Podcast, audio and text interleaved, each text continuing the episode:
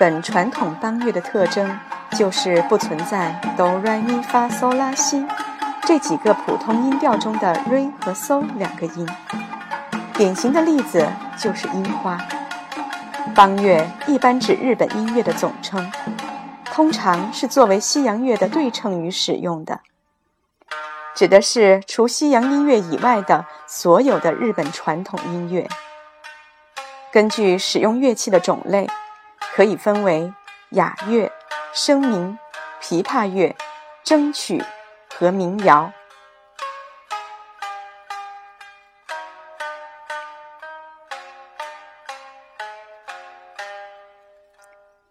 雅乐是指在宫廷举行仪式时所演奏的仪式音乐，古代时从中国、朝鲜传入，可以说。它保留了日本音乐最古老的风格。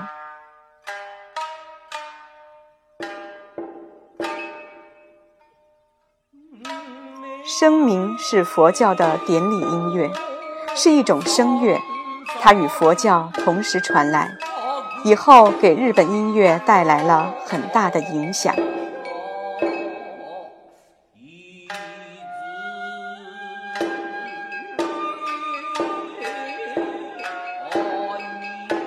琵琶乐是战国时代以后，作为一种以琵琶伴奏叙述战争故事的音乐而得到发展，是弹唱演奏的声乐曲。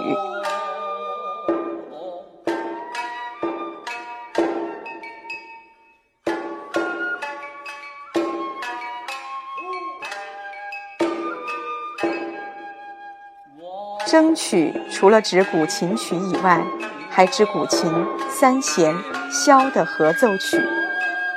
古琴是有十三根弦的弹拨弦乐器，江户时期和三弦琴音乐结合一起而得到发展。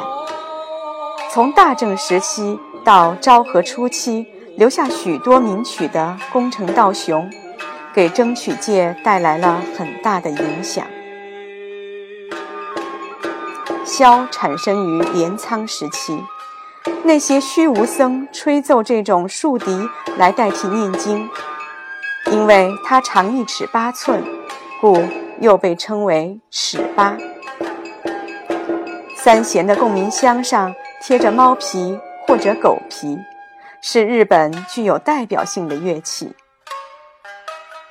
在江户时期，被广泛使用的三弦。不仅作为歌舞伎、人偶净琉璃等剧场音乐，而且还作为许多歌谣音乐的伴奏，至今仍然广泛使用。